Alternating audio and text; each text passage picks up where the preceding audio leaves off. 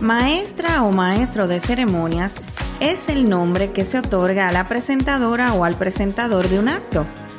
Se trata de una función indispensable en cualquier homenaje, entrega de premios, congreso o exposición. Hoy comparto contigo las 5 habilidades de la perfecta maestría de ceremonias.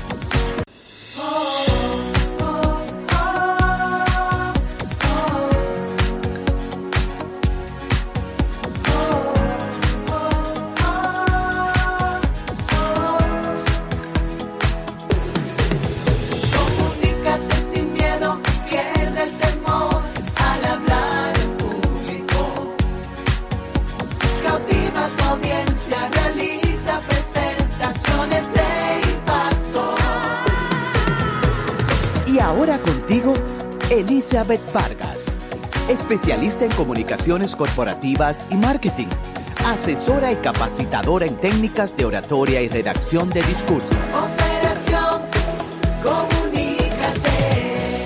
Un gran honor y una tremenda alegría también saber que nos sintonizas. Esto es Operación Comunícate Podcast, que persigue llevarte de la mano para que venzas el miedo de hablar en público. Estoy contigo, Elizabeth Vargas, Eli de este lado, desde Santo Domingo, República Dominicana. En este episodio número 37 te voy a detallar y a explicar las cinco habilidades de una perfecta maestría de ceremonias. Iniciamos de inmediato. Operación Comunícate. Puede ser que en este preciso momento no seas una maestra o un maestro de ceremonias, pero puede darse el caso de que en tu trabajo, en la universidad o en algún evento en público se presente la oportunidad y necesites desempeñar este importante rol. La maestría de ceremonias requiere, escucha bien, simpatía, flexibilidad para adaptarse rápidamente a imprevistos, buena presencia ante un público, dotes de comunicación, por supuesto, y como siempre, ensayo y preparación. Si alguna vez tienes que desempeñar este importante papel, toma en cuenta las siguientes recomendaciones. La primera, entiende bien cuál es tu función. Es muy importante que siempre tengas presente que tu función como maestra o maestro de ceremonias jamás, escucha esto, jamás, jamás será lucirte, ni tampoco erigirte en protagonista del acto. Serás el encargado o la encargada de que todo fluya sin tropiezos o sin inconvenientes, pero tendrás que asegurar que el programa del acto se vaya cumpliendo paso a paso según el horario previsto y sin retrasos. Para ello, yo te recomiendo que converses de manera previa con todos los invitados o participantes de ese evento y recuérdales que deben atenerse estrictamente al tiempo que se les ha otorgado. Además, también te recomiendo que para ayudar a combatir el cansancio, debes crear en tu público una expectativa para que ellos tengan ese deseo de prestar atención.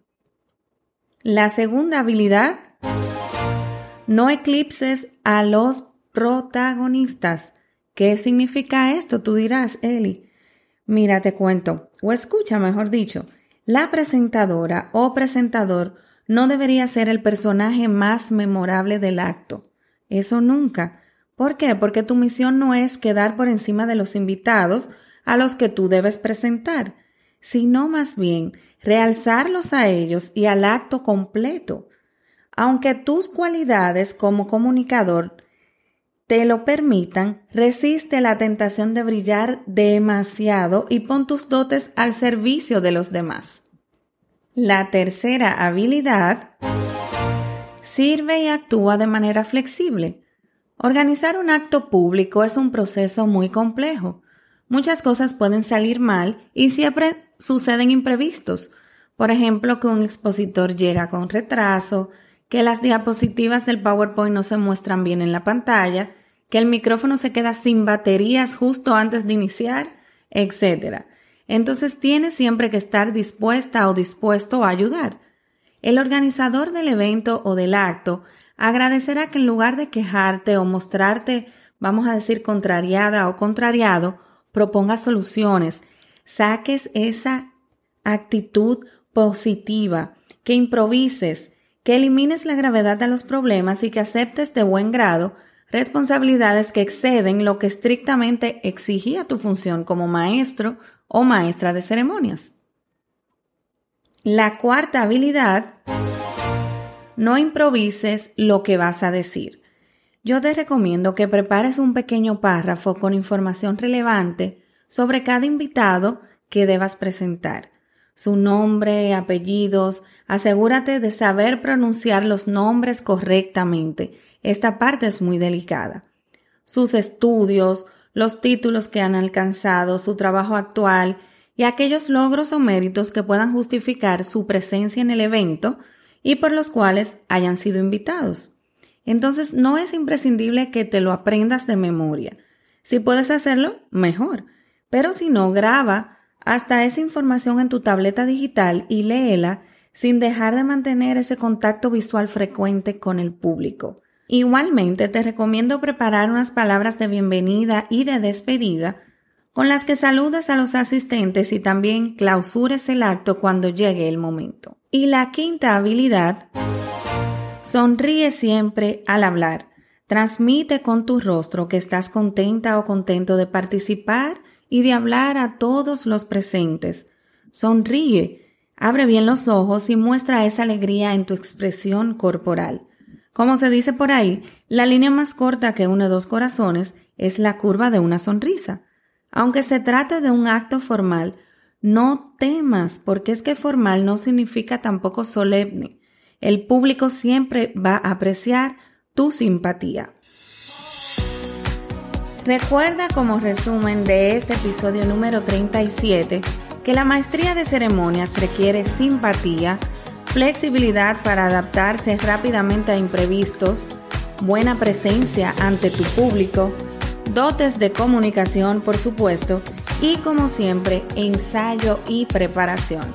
Llega un momento en que todos llegamos a ser hasta por accidente maestros de ceremonias, así que ya sabes las cinco habilidades o los cinco pasos que deberás tomar en cuenta para hacerlo lo mejor posible.